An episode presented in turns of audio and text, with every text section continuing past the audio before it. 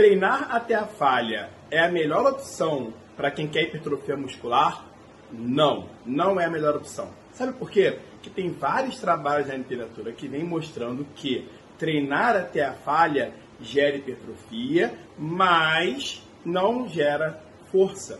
E dentro de uma prescrição de treinamento, é importante que você também pense na questão da força para que as cargas evoluam e você consiga implementar métodos de treinamento que são eficientes para aumentar massa muscular e força. Então, pense nisso, ok? Gostou dessa curtinha?